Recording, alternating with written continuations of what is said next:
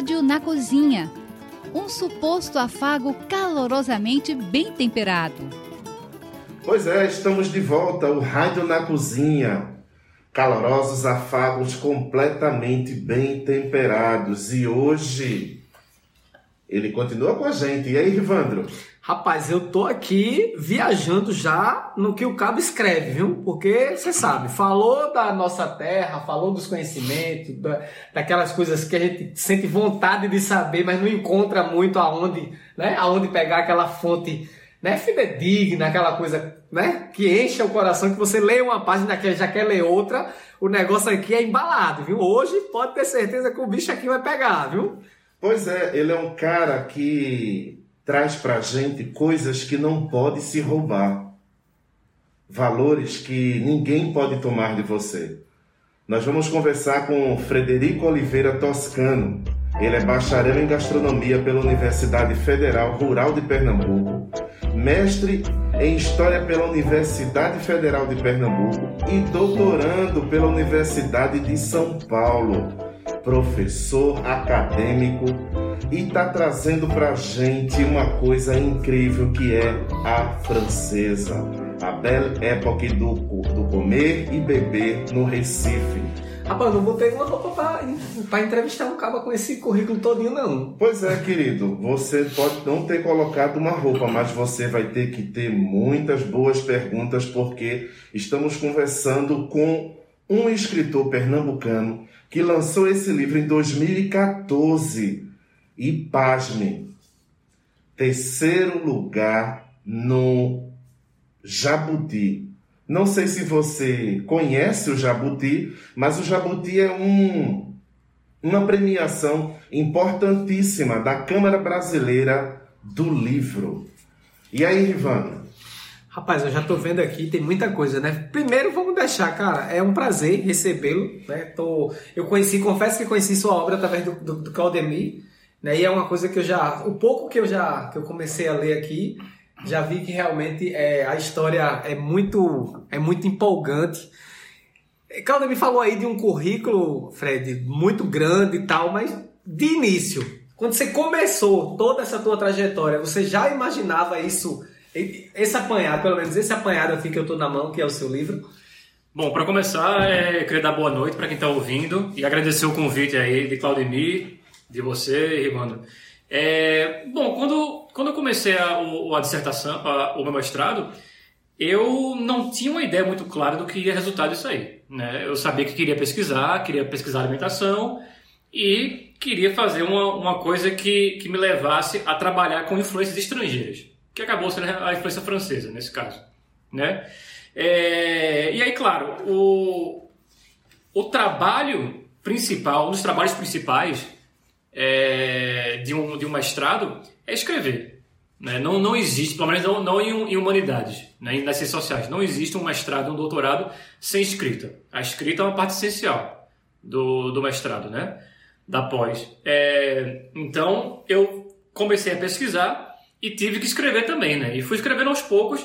Eu lembro até hoje que meu orientador, professor Flávio Weinstein, ele disse: Ó, oh, Fred, não... se você pensar na dissertação como um todo, porque ela, ela é muito grande, né? Sim. Então você vai ficar soberbado, você vai ficar assustado, você vai querer desistir. Então pensa que você está escrevendo um artigo de cada vez. Um artigo de 13, 15 páginas.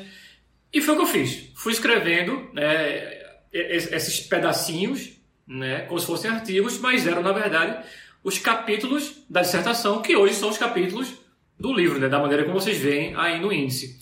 Então, fui escrevendo aos poucos, né, é, um artigo de cada vez, 13 páginas ali, 15 páginas ali. No final das contas, eu tive uma dissertação de cento e... não, de 215 páginas, né? Bem grande. E aí, é, logo depois que eu terminei, eu decidi, eu, eu pensei, bom, uma das coisas que a gente tem que fazer dentro da história é fazer com que o conhecimento chegue até as, pessoas.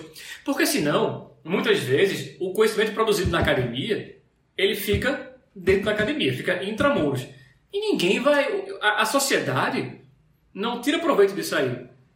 E eu pensei, não, eu acho que a sociedade tem que tirar proveito do meu trabalho, acho que todo mundo tem que conhecer. E assim, claro, eu posso disponibilizar minha, minha dissertação, mas a melhor forma de fazer com que o, o público em geral alcance meu trabalho é lançar ele através de um livro, na forma de um livro. Então eu fui até a CEP, né, que é a companhia editora é, de Pernambuco, e ofereci né, a, a, a eles o meu trabalho. Não tem muita diferença entre a minha dissertação, da maneira como, como eu defendi e o livro, como eu publiquei, claro, o livro ele está diagramado, tem, ele, tem, ele tem capa, tem, tem figuras, né? Ele, os capítulos são melhor organizados, mas o conteúdo é o mesmo. Né? Então a CEP se interessou, ainda bem, né? E aí a partir daí foi tudo muito rápido. Eles fizeram um trabalho muito incrível, né, de gráfico, como vocês podem ver, né, a, a capa é belíssima, né, que é essa colagem de, de elementos que, que remetem tanto a, ao Recife quanto à, cultura francesa. Né? Aí, na capa a gente tem o Recife Antigo, que tem essa, essa arquitetura afrancesada, e ao mesmo tempo tem esse símbolo francês, que é Marianne, né? que ele está aí com as cores da, da Revolução Francesa, da bandeira da França.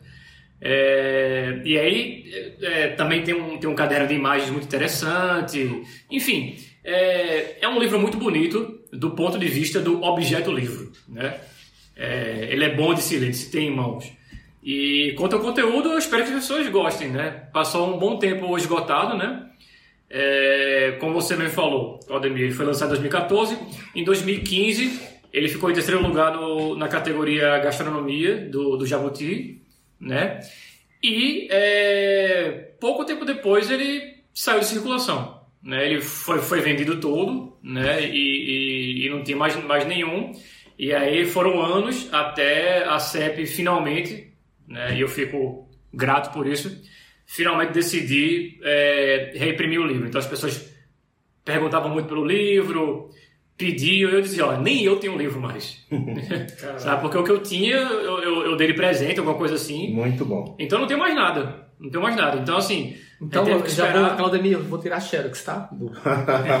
Pode xerocar. tô, brincando, tô brincando, tô brincando. Não, e, e lembrando também, não. pessoal, que assim, eu sempre gosto de falar isso aí.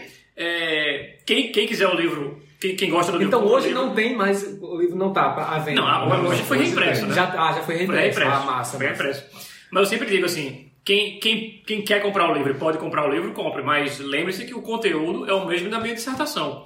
Você pode ir no site do Programa de História da Federal, procurar Frederico de Oliveira Toscano, vai estar minha dissertação, você pode baixar gratuitamente, porque o conhecimento pertence a todo mundo, né? É uma universidade pública federal, então todo mundo tem acesso aos trabalhos que são realizados, inclusive o meu. Então, se quiser ler também, tá, pessoal? Vai lá no, no, no na dissertação, no site da Federal, e pode ler. Mas eu vou com dizer. Todo, eu só um minutinho, Rivando. Com todo carinho, com todo respeito, tanto ao escritor quanto a você, leitor, eu gostaria de dar a minha opinião referente a isso. Realmente, você tem uma porta para que você leia essa obra. Mas, gente, chegar numa livraria, pegar o livro, abrir, sentir o cheiro das páginas e você desfrutar de cada palavra escrita com aquilo na mão, gente, não tem, não tem é, sentimento mais incrível do que isso. Mas, claro, eu sou um leitor de livro físico, nada contra os livros digitais. Eu tenho uma cunhada incrível que tem vários livros dentro de um computador mas ele não traz a sensação de carregar aquela obra na mão. Então, se você puder, vai lá, corre e compra, que o livro ele traz coisas incríveis, histórias é, fascinantes que a gente deixa de conhecer por não conhecer certas obras igual a essa. Inclusive, Frederico, eu gostaria de saber como foi que surgiu os restaurantes em Recife. Então, Claudemir, é... os restaurantes eles são invenção francesa, né? É... é engraçado porque assim existe uma lenda que ainda é muito disseminada quando as pessoas falam de onde vêm os restaurantes. As pessoas dizem, ah, teve a Revolução Francesa e aí é, a nobreza perdeu seus direitos, perdeu sua fortuna e os chefes ficaram, os chefes da, dessas famílias nobres ficaram sem, sem emprego e resolveram abrir restaurantes. Essa história é completamente é, folclórica. Ela sequer faz sentido. Porque até então o restaurante não existia. Como é que eles iam abrir um negócio que não tinha sido inventado ainda? Sabe? Até então, pessoal, é, a ideia do restaurante em si não fazia sentido para as pessoas.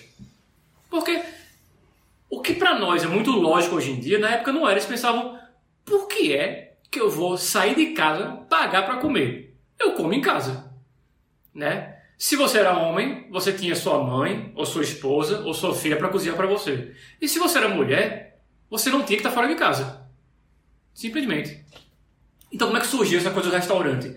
É, então, como é, existia uma, uma, uma, na época na, na França é, se pensava que alguns esforços, né, principalmente mentais, intelectuais, eles eram muito taxativos para o organismo.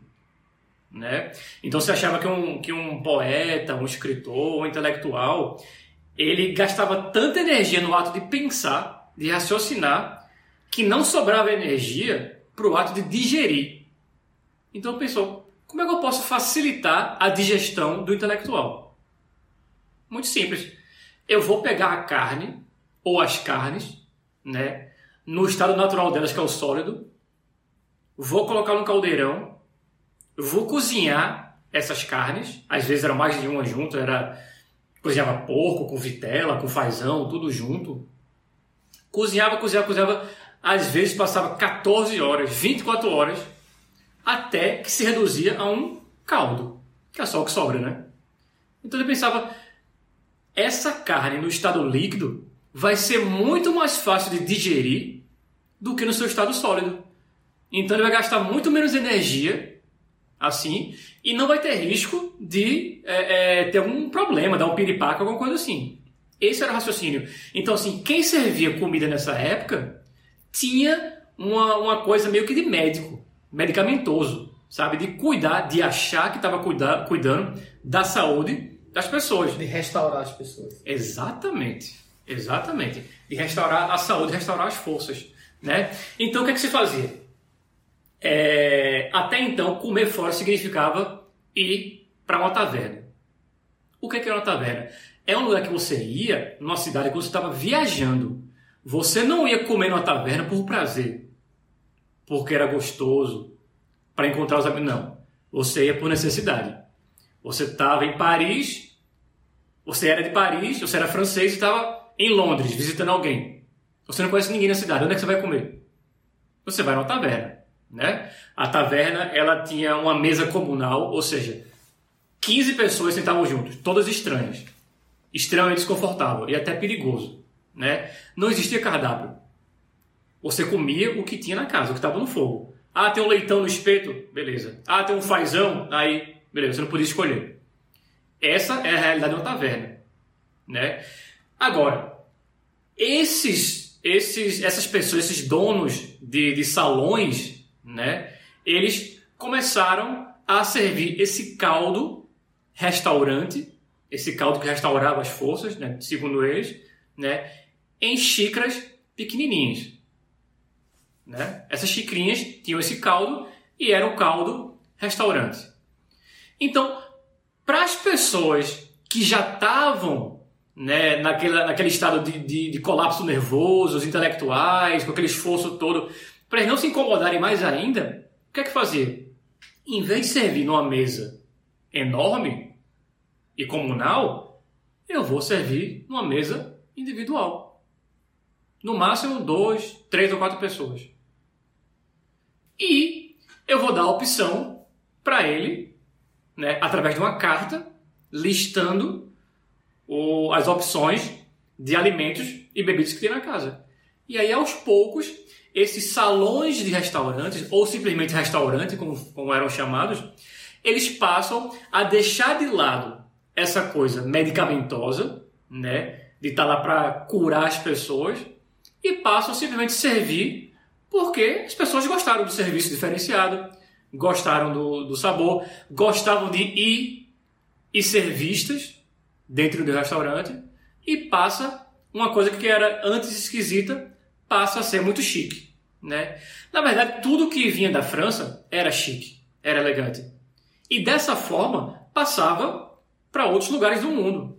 Passava para Alemanha, Inglaterra, Itália e cruzar, chegou a cruzar o Atlântico para as antigas colônias europeias, Estados Unidos, Brasil, né? No Recife, os restaurantes eles surgem primeiro nos hotéis.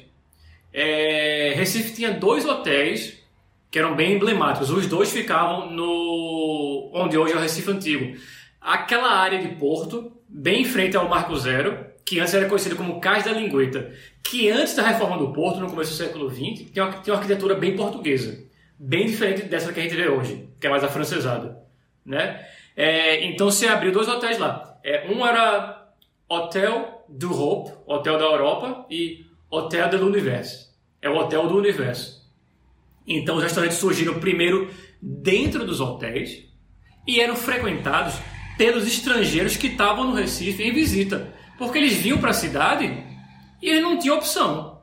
Se eles não conheciam ninguém, eles não tinham de comer. Então eles usavam o restaurante dos hotéis. Para o nativo, aquilo era escandaloso no começo. Como é que você explica se você mora numa casa honesta, decente, estruturada, com família? Como é que você explica você sair de casa para comer? Você, pai de família. E uma, Você das era mal coisas, falado. uma das coisas que eu, eu vi que você falou aí da questão da, da França, o tal das mesas comunitárias, Pernambuco não, não adotou, né? Não, Não, nós, nós chegamos a ter taverna assim antes. Mas eu digo assim, porque eu- até hoje em dia, né, você bota um- no restaurante uma mesa, ah, não, essa mesa aqui é comunitária. Chega uma família com quatro, senta, a outra família chega, não quer, não, não quero ficar ali. Raramente. Acho que hoje tá até melhor, né? Agora não, por conta da pandemia, né? Mas antes da pandemia já você já conseguia um ou outro ali colocar, mas geralmente o cara quer a família dele ali sentada. É, as pessoas falou- querem a privacidade né, da mesa. É, porque da a- mesa. a mesa é meio que o seu mundo naquele momento, né? Então aquilo ali pertence a você. Então é, começamos a, a- começou a ter né, os restaurantes dentro do- dos hotéis que eram utilizados pelos estrangeiros. Mas aí o nativo brasileiro, recifense, começa a observar, ver o nativo frequentando o restaurante, ver aquela fineza né, dos talheres, dos pratos, da comida que é servida e começa a pensar, rapaz, eu também vou frequentar. No começo era um escândalo, né? Um homem que fizesse uma coisa dessa ia pro restaurante, no mínimo iam dizer que ele tá- estava tendo um caso. E uma mulher nem ousaria colocar os pés no restaurante. De tão mal falada que ia ficar. Aos poucos, claro, é, as, de- as barreiras vão caindo, né? as pessoas vão ficando mais acostumadas com a ideia do restaurante e passa a ser também normalizado, né? E passa a ser chique também, né? Tanto é que nós temos o restaurante mais antigo em atividade no Brasil, que é o Leite, né? Leite. Que é do século XIX, ele é de, é de antes da abolição da escravidão, né? Então, é, começam a surgir os restaurantes, né? Muitos abrem as portas e, e fecham as portas, mas eles começam dentro dos hotéis. E depois eles passam a abrir fora deles.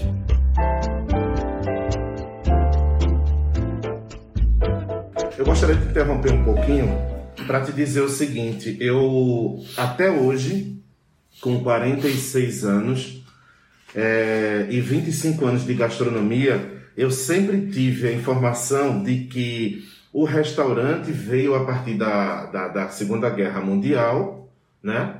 E que ali foram começaram a vender comidas e ali surgiu os restaurantes. E a gente descobre nessa tua obra que não foi bem por aí.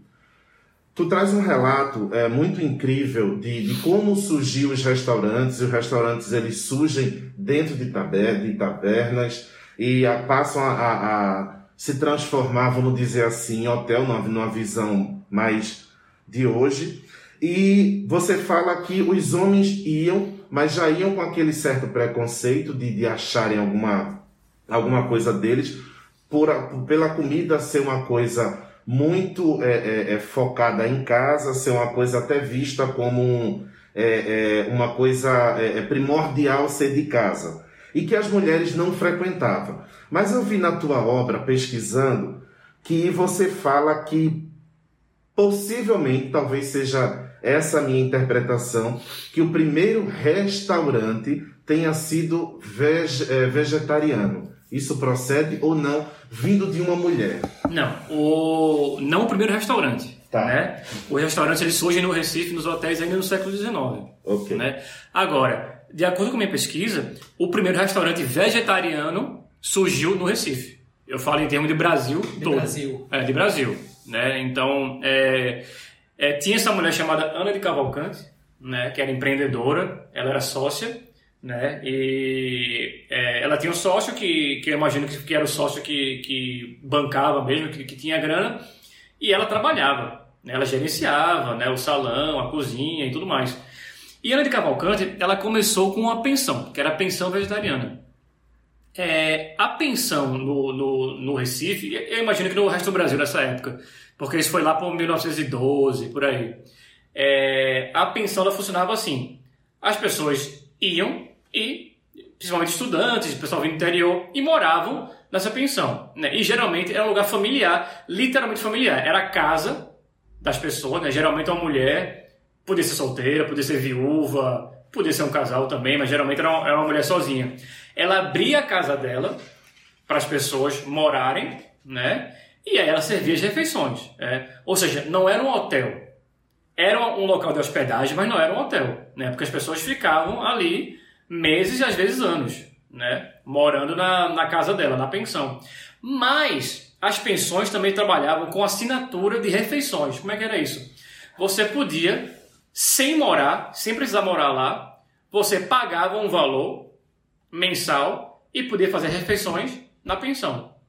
Então vamos dizer que você tinha onde morar no Recife, mas você não tinha, você não, sei lá, você era um homem solteiro, né? Você não ia cozinhar, você não tinha mulher para cozinhar para você, o que, é que você fazia? Você ia para uma pensão que você gostasse e você fazia uma assinatura mensal. Você pagava um valor X, né? E aí você fazia refeições lá. Café da manhã, almoço, jantar, às vezes final de semana também, dependia.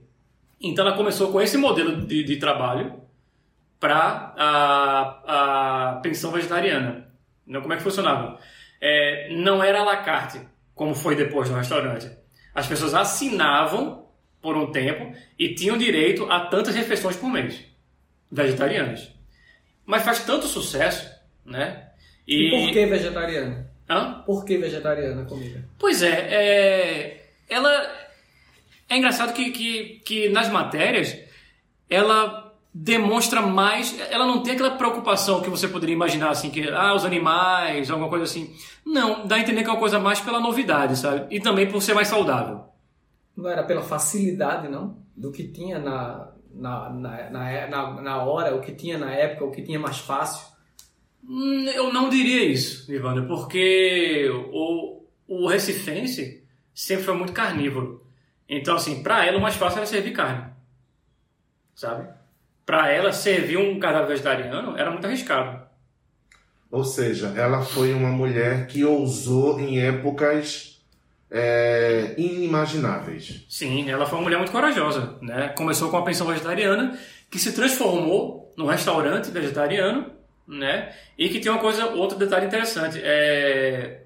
ela tinha garçonetes. E na época não, não, não tinha isso daí. Então, quem servia o público eram mulheres. Então, era uma mulher comandando o restaurante e ela tinha mulheres também servindo as pessoas. E é, as notas dos jornais, assim, os jornalistas ficavam tão impressionados com a história que eles, que eles deram muitas notas, assim. Muitas, assim. Meu Deus, que coisa incrível que nós temos aqui no Recife. Nem no Rio de Janeiro a gente encontra algo assim. Uma pessoa vegetariana, um restaurante vegetariano, sabe? E reproduziam um cardápio, né? É, Então tem coisas bem interessantes.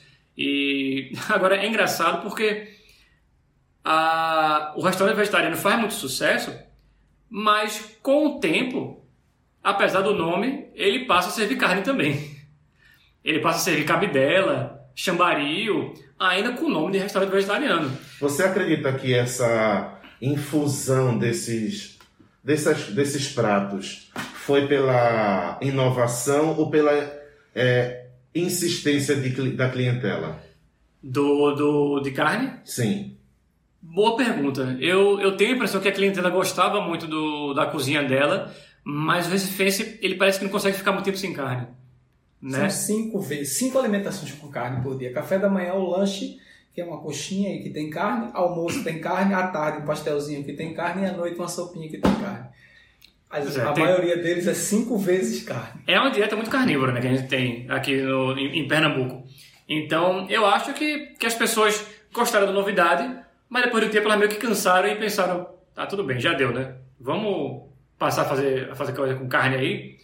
Ou então o que pode ter acontecido é que ela viu que os clientes começaram a rarear, né? Talvez pelo, cardápio ser muito restrito, e ela deve ter pensado, rapaz, se eu continuar assim, isso aqui não vai durar não. É impossível saber hoje em dia. E você que está me ouvindo, você pode estar fazendo a mesma pergunta que eu já me fiz. Como ele sabe de tudo isso? Pois é, Frederico, como é que você sabe de tudo isso? através de muita pesquisa. Né? Boa parte da, da- do trabalho do mestrado é pesquisar. Né? É realmente ir para os locais de pesquisa, feito o arquivo público, por exemplo, que fica ali na, na Rua do Imperador, sentar e pesquisar jornal antigo, né? É, procurar revistas antigas, procurar, e claro, ler muito livro, né? livros que sejam dentro da, da temática, né? dentro da área, livros de história, livros de gastronomia, de alimentação, mas as fontes primárias são essas mesmo. É procurar jornal, procurar revista, procurar folhetim, panfleto, até livro de ficção da época. Isso aí tudo, tudo me ajudou a, a, a escrever, a entender os costumes da época. E, e, e é difícil porque, assim, é, a alimentação, hoje em dia, eu diria que dos 30 anos para cá, que a alimentação começou a ser glamourizada mais, né? a coisa do chefe e tudo mais. Antes não, era uma coisa até meio que vergonhosa. O cara é cozinheiro, porque não deu pra mais nada, né? Sim. O cara é cozinheiro do, do- na, na marinha, é porque o cara não sabe fazer outra coisa, né? Então bota ele pra cozinha. É, então, por muito tempo, por décadas e décadas, a, a imagem que se da cozinha é essa. Né? Então, o que acontecia? Os jornais, eles não noticiavam coisas relacionadas à alimentação. É muito difícil. Então, assim, eu, tenho que ler um, eu tinha que ler um jornal inteiro da época, é, muito diferente de, de se eu estivesse pesquisando esportes política, que eu poderia ir na sessão, cinema, direto, e não, eu tinha que ler tudo para ver se eu conseguia achar um fragmento né, de alguém falando de outra coisa, mas que acabava mencionando alimentação. Né? Então, esse é um dos grandes desafios, desafios na hora de pesquisar alimentação nas fontes primárias. Eu vou, eu vou ir um pouco mais adiante para te fazer a seguinte pergunta. A gente, você traz um relato que você fez suas pesquisas através de jornais, através de livros, e hoje nós temos um a mais, que é a, a rede social. A gente tem aí a internet. Mas a gente também não pode negar que hoje a gente tem também muita coisa fake, muitas mentiras. Como pesquisar no mundo de hoje? É mais seguro os, os, é, os impressos ou ainda dá para se aventurar no online? Não, eu acho que, que o, a internet é uma ferramenta incrível para pesquisar, para estudos, né? E, assim, eu acho que fake news é uma coisa que, que existe desde sempre, sabe?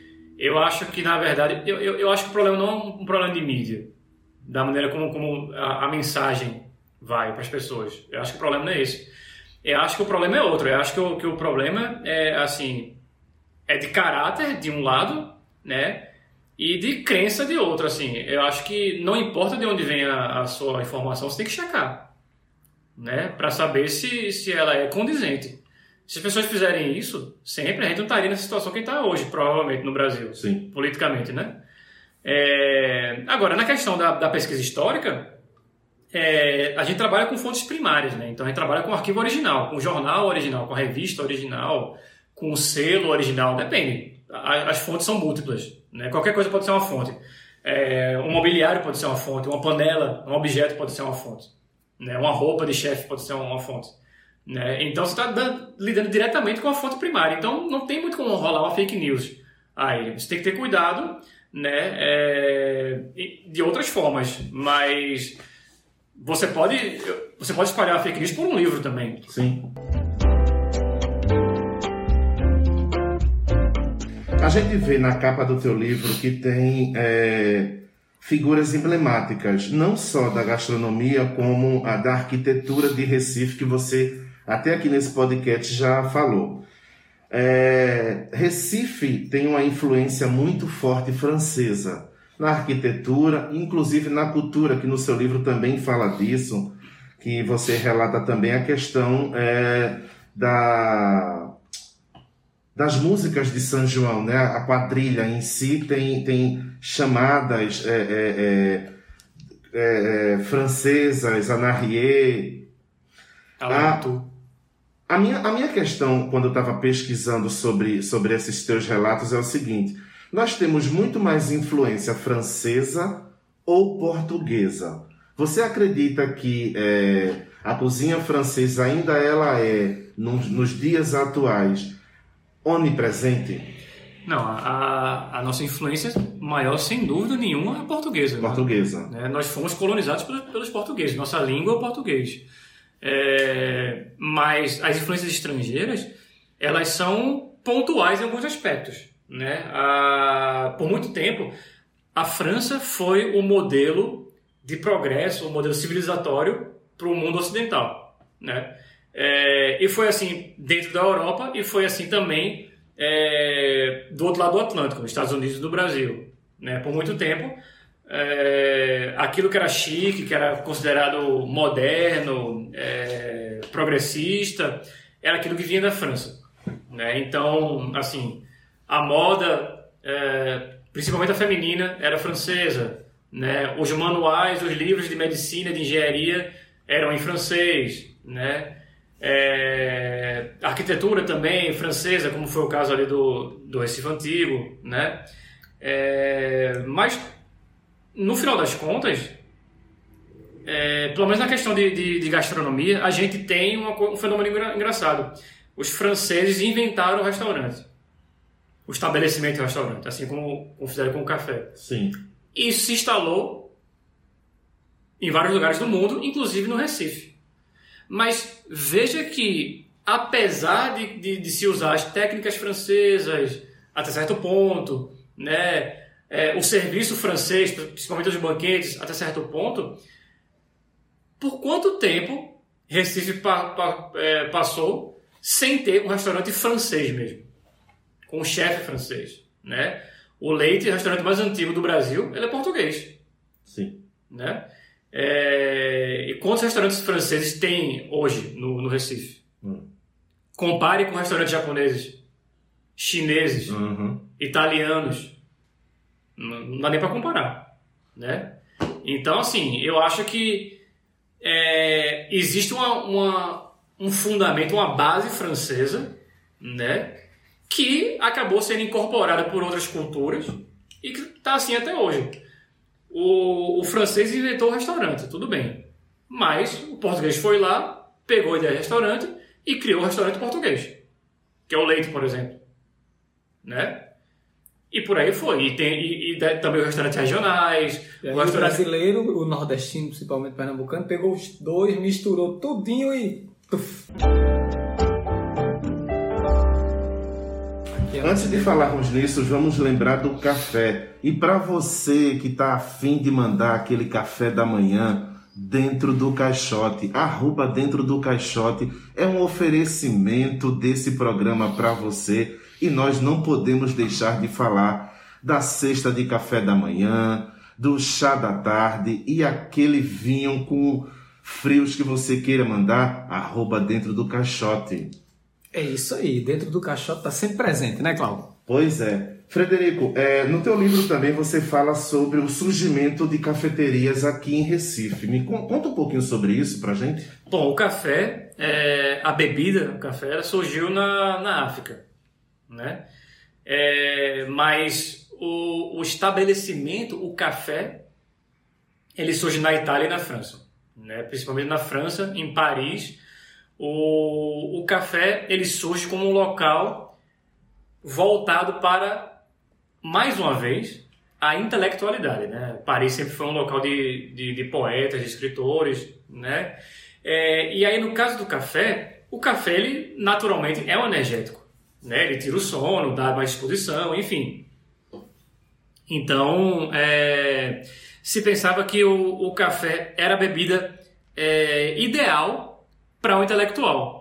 né, para o escritor, para o jornalista, né, que tinha que fazer aquele esforço mental muito grande, né, então ele precisava de mais energia para isso.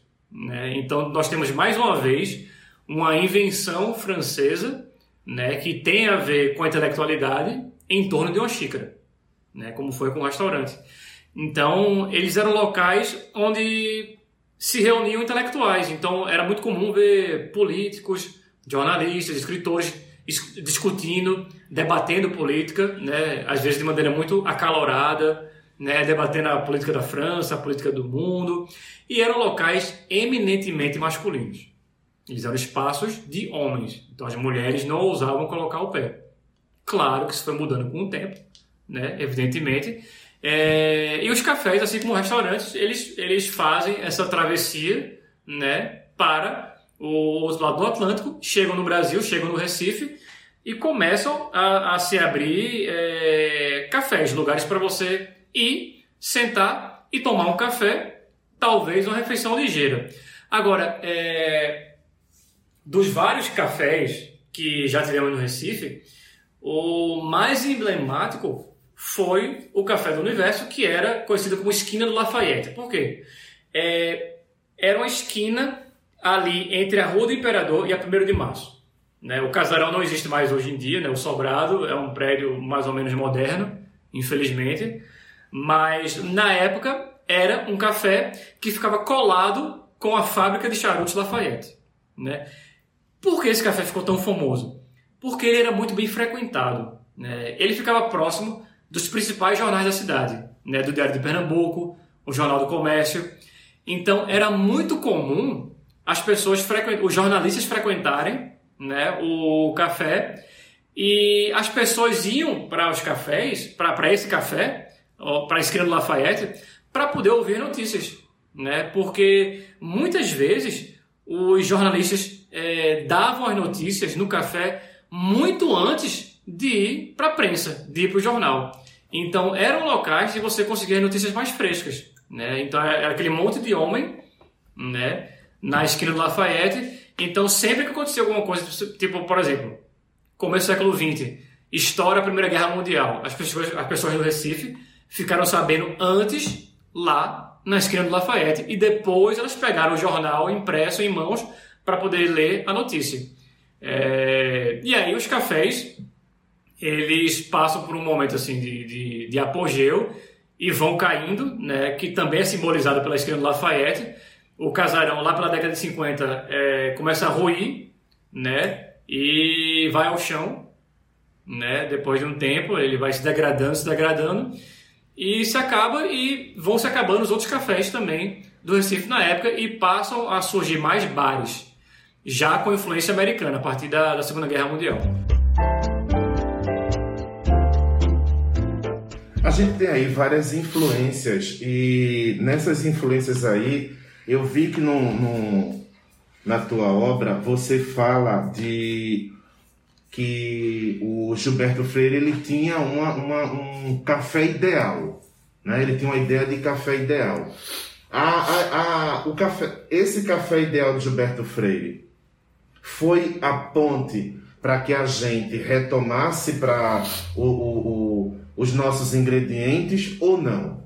Não, eu diria que não. É, a gente tem que lembrar que muitas vezes esses intelectuais como Gilberto Freire e outros, eles fazem parte de uma elite, às vezes econômica, mas sempre intelectual, e muitas vezes eles falam para essa elite. Né? Por exemplo, é como a, a Semana de Arte Moderna de São Paulo, de 22, é, que a gente estuda nos livros de história, é muito importante, mas assim, o impacto foi mínimo na época. O povão não sabia o que estava acontecendo. Semana de Arte Moderna, né? É, então, é, Gilberto Freire, ele, ele, fazia os artigos dele no, no Diário de Pernambuco, né? Sempre aquela coisa muito regionalista.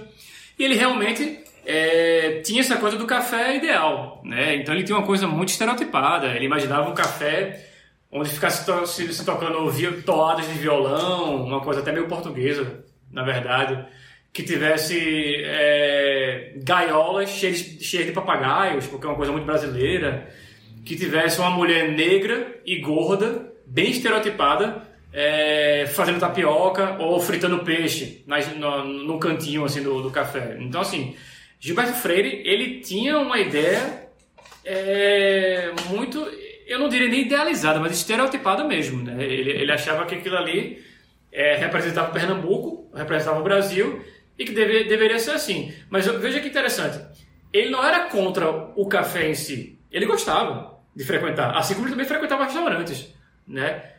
E ambos eram invenções francesas. O que ele queria era trazer essas invenções francesas para a realidade do Brasil e de Pernambuco, né? E assim, mas claro que isso aí não, não foi para frente. Ninguém, os cafés e restaurantes eram muito, eles eram muito europeizados, né? No serviço, na, enfim, que é uma coisa que irritava muito Freire e que permaneceu assim por muito tempo. Os restaurantes é, regionais só iriam surgir muito tempo depois, né? Ali pela década de 50, por ali, aquela coisa assim de assumir que, olha, a gente serve comida pernambucana, né? A gente serve chambaril, serve, sabe, galinha cabidela, essas coisas assim, né? Uma coisa que, que, vem, de, que vem só muito depois. Isso foi um aprendizado com o tempo, no caso. Eu não diria que foi um aprendizado, Rodemir. Eu diria que foi que com o passar do tempo, o brasileiro ele passa a ter menos vergonha da sua brasilidade. Ele passa a aceitar mais a sua brasilidade, né? Que é um, uma coisa que a gente não seria valorizar. Valorizar com o tempo também, mas no, no começo na, não. É, na sequência, é, é, aceitar até chegar a hora de valorizar. Isso, ele vai perdendo a vergonha mesmo, porque a, a palavra era essa, ele tinha vergonha daquilo que era local, daquilo que era brasileiro. Né? E aí, com o passar do tempo, essa vergonha vai se diluindo um pouco e muito depois passa a valorizar. Eu vi que você falou várias vezes, é, Federico, de, da mulher, da situação da mulher lá tempo. É, é, cozinhava, aí você falou a questão da, da. Aí o marido, aí ele tinha aquela coisa, aí a mulher, as filhas, né, sempre cozinhavam tal. E isso a gente sabe que faz parte da história, né? Essa questão da mulher na cozinha, cozinhava, a mulher e tal. Que, e hoje, né? Hoje, é, na época de que. Eu vou usar até essa, essa brincadeira, na época que um, quem tem dente não pode rir na frente de um banguelo, que é preconceito, né? Em algum lugar você já teve falando sobre esse livro, uma palestra, alguma coisa, e, e as pessoas assim, foi assim, disse, poxa, você fala tanto da mulher assim, até achar que era uma. É você, isso aí, você, lógico, era do livro e era da história, você traz a história. Mas como hoje tá essa coisa assim da mulher, da mulher empoderada, a mulher não é para estar na cozinha, a mulher não é piloto. Em algum momento você já teve numa situação, como você tá aqui na entrevista de alguma mulher assim dizer, você fala tanto da mulher e você tem que dizer não, não é eu que tô falando. É não, história. Não, não, não, chegou não. Não, nunca, nunca tive nada, nada semelhante não. Até porque é, o, o livro ele é o contrário, ele, ele traz uma, uma, história real, inclusive, né, de uma mulher sim, muito sim. pioneira, né, que era de Cavalcante, que, que criou o primeiro restaurante. É, não, eu, eu, eu, entendi a história dela. Eu digo porque geralmente tinha, né, a mulher, como, como você falou, a mulher, ah, a mulher cozinhava. Sempre tinha a mulher também naquele papel que, é, que hoje uhum. você não consegue. Você diz, ah, a mulher não, minha esposa lá em casa, quem cozinha é minha esposa, eu não vou nem na cozinha. Se alguém estiver falando isso, por quê? Ela é, né? Já tem aquela coisa toda. E aí por isso que eu fiz essa pergunta, se alguém não já tinha indagado sobre isso. Mas aqui fica bem claro que a, a história dela é. Nesse caminho da treta, eu vou fazer uma pequena pergunta que é a seguinte. É, nós vemos aí uma, inúmeros programas de televisão, é, que traz a gastronomia e aqui não é uma crítica nem não é uma crítica direta a isso, pelo contrário. Mas a gente vê muitos cozinheiros, chefes ou não chefes, homem ou mulher, cozinhando e muitas vezes não tem o conhecimento teórico. Você que é formado em gastronomia, com certeza deve cozinhar, com certeza forma muitos e muitos profissionais como é que você vê isso? Chegou a hora de os cozinheiros, os chefes que não têm o conhecimento correr atrás do conhecimento, ou a gente ainda é, tem espaço para continuar do jeito que está? Não, eu, acho que procurar o conhecimento é sempre importante. Né? É, eu também não quero dizer que que as pessoas que trabalham no setor devem parar de trabalhar porque, porque não, tem esse, não tem esse conhecimento ainda, ou não se interessam por ele. Né? E acho que as pessoas podem é, ter um conhecimento puramente técnico, se, se, é isso que interessa a elas. Né? Eu acredito que a carreira de uma pessoa ela tende a chegar cada vez mais longe quando você tem um conhecimento teórico que embasa suas atividades. Né? É o que eu acredito. Né? É... Agora, enfim, eu não posso nem falar o, o, que as pessoas devem ou não devem fazer. Né? Eu gostaria que elas se apropriassem do conhecimento e o meu livro é uma forma de fazer isso. Né? Mas, enfim, também ninguém é obrigado a, ler, né? a, a se interessar por ele. Sim, sim. E eu posso dizer o seguinte, que a gente tem Maria Letícia Cavalcante, nós temos o próprio Gilberto Freire, nós temos o Câmara Cascudo, temos aí. É... Mais alguém, Ivanda? Raul Lodi. Raul Lodi. Nós temos Bruno Albertin. Bruno Albertin. Né? E. Claudemir Barros. Não, não. Claudemir Barros nem chega. Pode, não, pode já ouvi falar. Pode ser bem mais novo do que a galera que você falou. Pode, você pode não ter a, a, a quantidade de livros né, que a galera que a galera tem, de tal, de história, mas eu acho que está nesse nível. Pode ser que daqui a 10 anos você não esteja nem mais aqui, mas alguém vai estar tá numa roda dessa e vai citar trabalho. Não deixa de ser um pesquisador que. Voltando ao assunto, é, Claudemir Barros não chega nem aos pés desses escritores, até porque Claudemir Barros não é escritor. Isso ele deixa muito bem claro. E desses escritores que eu falei, nós temos o Frederico Toscano. A sua obra é uma obra tão quanto a desses escritores que eu estou falando, que alguns, como a Maria Letícia Cavalcante, eu tenho maior respeito, a maior admiração. E quando você fala que assim, ninguém é obrigado a ler, eu acredito que as pessoas não sejam obrigadas a ler, mas as pessoas que trabalham com gastronomia em 2021, é, século 21, é, precisa se apropriar mais de relatos como esse, que não é porque eu estou na sua frente. É, eu fui pesquisar muito sobre seu livro e vi muitos relatos que eu desconheço e que eu preciso conhecer. Então, deixando aqui bem claro que a gente precisa conhecer os nossos escritores, valorizar eles e se apropriar daquilo que eles se esforçaram tanto para trazer para a gente. Seu, a sua obra é um relato daquilo. Você se alimentou de tanta informação que você deu um prato principal, entrada, sobremesa e ainda tem aperitivos para a gente se deliciar. Rivandro, é com você. Cara, o que eu posso complementar de você, que você estava falando, realmente é, é, incrível. Assim, a, o livro, gente, a gente não está aqui né? Até porque a gente a, a ideia é a gente conhecer, né, a, o, o entrevistador, as pessoas que a gente está entrevistando. E quando a gente vem no primeiro, né, o primeiro podcast que a gente traz um, um escritor, né? E traz uma obra dessa assim dentro da nossa, e para mim, eu Rivandro aí 10, 12 anos aí na cozinha nordestina, na cozinha regional de pesquisa, já seguindo Claudemir, que tem 20 anos. É um livro de se, realmente de se comer visualmente, quando você olha né, a beleza do livro. E quando você vê os temas, é realmente instigante, de você olhar e realmente ver que é instigante.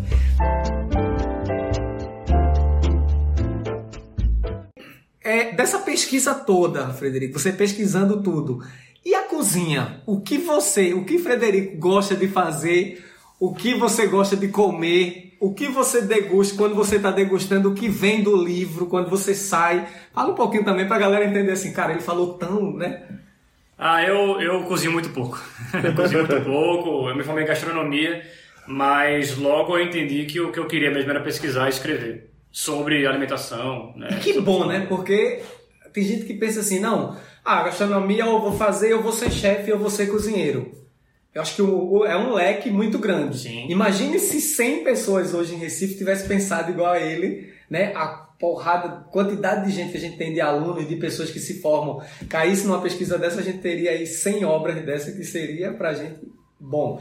Então você disse, eu não, não sou muito de cozinhar, mas comida. Não, agora fala- de comer eu gosto. Quando você fala, aí você fala De comer eu gosto. Aí você viaja nessa, nessa. Quando você vai. Porque querendo ou não, a gente fica um pouco crítico, né? Quando a gente tá. Aí quando você sai, por exemplo, você vai no leite, você vai num restaurante, você vai num café, sempre tá na tua cabeça essa, essa Não. história, essa. Não, na, na verdade, Você assim. procura não.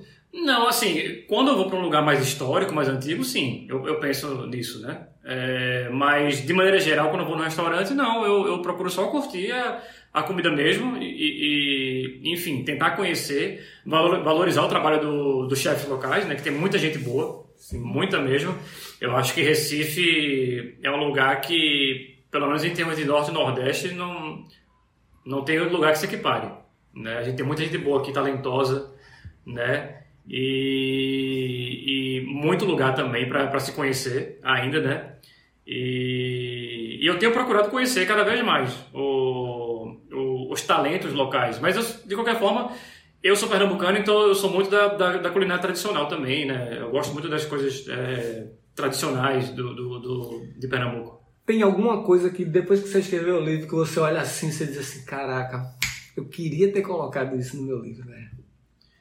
Que a gente tá sempre em construção, né? A gente, a Aham. gente faz um prato e diz, poxa, do próximo eu vou fazer isso. Só que o livro ele não pode, ele pode ser reeditado várias vezes, né? É. Ele pode sair a tiragem, mas vai ser sempre o mesmo conteúdo, né, do trabalho. Então tem alguma coisa que você diz assim, cara, essa coisinha aqui eu queria ter na, na época, sei lá, depois eu vi, eu queria que tivesse dentro do livro.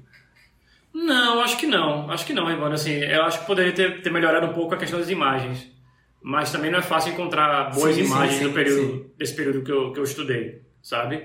Eu acho que eu teria colocado um pouquinho mais de coisas do, do século XIX e não apenas do, do começo do século XX. Mas, enfim, né? O, o- em história a gente tem que fe- fechar um recorte temporal, né? Sim, Porque sim. senão você vai estudar para sempre Sim, sim, sim. e sim. não fecha mais, não acaba mais. É, mas é isso, eu acho que eu, que eu tô satisfeito com o trabalho, né? Eu procuro não ficar pensando assim, porque senão o livro não se acaba. Você acaba- Eu prefiro esquecer assim um pouquinho e me concentrar nos próximos, no próximo, nos próximos trabalho. desafios. Bem, Então vem o próximo desafio, né? com certeza já tem, um, já tem um livro aí, se eu não me engano, já está já pronto já ou não, o próximo livro? Tem, é, então, o meu doutorado, ele foi sobre a influência americana, em vez da francesa, né? Só com um período posterior, entre a década de 30 e 60. Pegando ali a Segunda Guerra Mundial no meio. É, então, a, a minha tese, com várias modificações, é, eu levei para a CEP, e a CEP, mais uma vez, é, gostou da ideia e concordou em publicar, e vai sair talvez esse ano, né? Eu estou bem feliz porque o prefácio está pronto, quem, quem fez o prefácio foi Gilberto Freire Neto, nosso secretário Gente de Cultura, boa, né? conheço muito. que ele, ele sabe muito de, de Estados Muito. Unidos, ele sabe muito de tudo, né? É. Ele é uma, uma sapiência ambulante, mas ele, ele gosta muito do assunto de, de alimentação de Segunda Guerra Mundial. Né? Então ele escreveu um prefácio, é, o livro está muito bem ilustrado também, tá um livrão, que acho que ele vai ter uns 800 páginas. Massa. Se preparem pro Massa. tijolo. Então eu acho que sai esse semestre ainda. Frederico, a gente tem aí é, milhares de estudantes de gastronomia, muitos passaram pela sua mão, outros estão passando ou vão passar. Se não passaram pela sua mão, vão passar pela sua obra ou já passaram. É, e tem muitos que estão tentando é, pesquisar, trazer alguma, alguma coisa escrita. Qual o conselho que você tem para esse, esse pessoal? Bom, eu aconselho que você defina o que você quer. Né? Você está na área de gastronomia, você quer cozinhar, você quer gerenciar, quer trabalhar com segurança alimentar, quer trabalhar com eventos, você quer pesquisar, beleza. Então você tem que ir atrás né, do, das ferramentas. E, o- e o que dá a ferramenta de, de pesquisa é a academia. né? No meu caso, eu comecei por um, com, por um mestrado, né, com a Federal, e, e foi lá que eu aprendi, eu, eu me, me apropriei da, da- do- dos autores, das suas obras, né, da, da metodologia de pesquisa e tudo mais. Então, é, eu acho que você tem que ler bastante né, e definir aquilo que você quer. Se você quer trabalhar com, com pesquisa, então vai atrás do- de um mestrado, de preferência, porque provavelmente vai ser a única opção, numa, numa universidade federal, pública, defenda a Universidade Federal, defenda a Universidade Pública, para começo de conversa, senão, sem a Universidade Federal Pública, não existe pesquisa no Brasil. Não existe pesquisa no Brasil. 99% da pesquisa feita no Brasil, em todas as áreas, é feita na Universidade Pública, geralmente federal. Tem, tem as estaduais também, mas geralmente federal. Né? Então, antes de mais nada, quer trabalhar com pesquisa? Defenda a Universidade Pública Federal Brasileira. Não permita que se façam ataques, que se caluniem é, as universidades públicas federais brasileiras. Isso é um passaporte para você ser, seguir uma carreira brilhante. Essa defesa, né? Você já começar defendendo. É, porque você está defendendo o Brasil, né? Está defendendo a pesquisa científica do Brasil, e dessa forma você está tá defendendo a autonomia do Brasil em relação ao resto do mundo. Porque só através da, através da pesquisa científica que um país tem condições de ter autonomia. Senão ele vai depender de, em tudo, ele vai depender de outros países, né? Então, eu diria inclusive que, que, que defender a universidade pública é, e a sua pesquisa é um ato de patriotismo. Se você ama o Brasil, então defenda a universidade. Eu acrescentaria apenas o seguinte: respeite e leia muito mais. Frederico por Frederico, quem é Frederico e onde a gente encontra o seu livro? Bom, Frederico é um cara que gosta muito de ler e pesquisar. De vez em quando lança uns livros, publica uns livros aí. E você encontra o A Francesa na, na própria CEP, né, que eles têm livrarias próprias e dá para encontrar uma livraria da CEP dentro do, do Museu Carlos do Sertão, lá no Recife Antigo, mas a maior livraria deles fica ali no Mercado Frozen Barbosa, em Olinda. Então lá você encontra com certeza. Vocês podem pedir, pedir pela, pela página da CEP também, pela internet. E se você não conhece o Frederico, você pode conhecer através do Instagram. Qual é o teu Instagram? A, arroba Frederico Toscano, eu acho. Arroba Frederico Toscano e não tem o acho. Rivandra, com você. Cara, muito bom, muito bom conhecer, gente. É, é, é, um, é uma dica, a gente a gente bota esse, esse podcast para trazer conhecimento para vocês, trazer, descobrir é, histórias, pessoas que vocês conhecem, que não conhecem também. Vai ter muita gente aqui que vocês nem conhecem, nunca ouviu falar. Mas o que eu posso dizer é que você que admira a minha história, admira a minha carreira, admira a minha trajetória, vai por mim e procura esse, seja lá no, no arquivo né, que você falou, no, na internet, ou tem, é, tem o livro, porque assim, é, eu ainda não li, tá? Tô aqui só namorando a capa, o conteúdo. E quando ele falou agora do próximo que vem com quase 800, eu disse: pronto, vai ser dois livros de cabeceira que a gente pode ter conhecimento. Já ouviu falar que quem lê viaja, então quer viajar, vem aqui, ó. Nesse livro, segue a dica que vai ser muito, vai ser um caminho bem, bem gostoso para vocês traçarem. O Rádio na Cozinha fica por aqui. Para você que me acompanha e sabe que eu adoro o livro, esse aqui vai ser degustado dia após dia e claro, eu vou sempre estar mostrando para vocês e trazendo algumas frases porque coisa boa a gente tem que compartilhar. Esse aqui é o Rádio na Cozinha e a gente encontra vocês no próximo programa.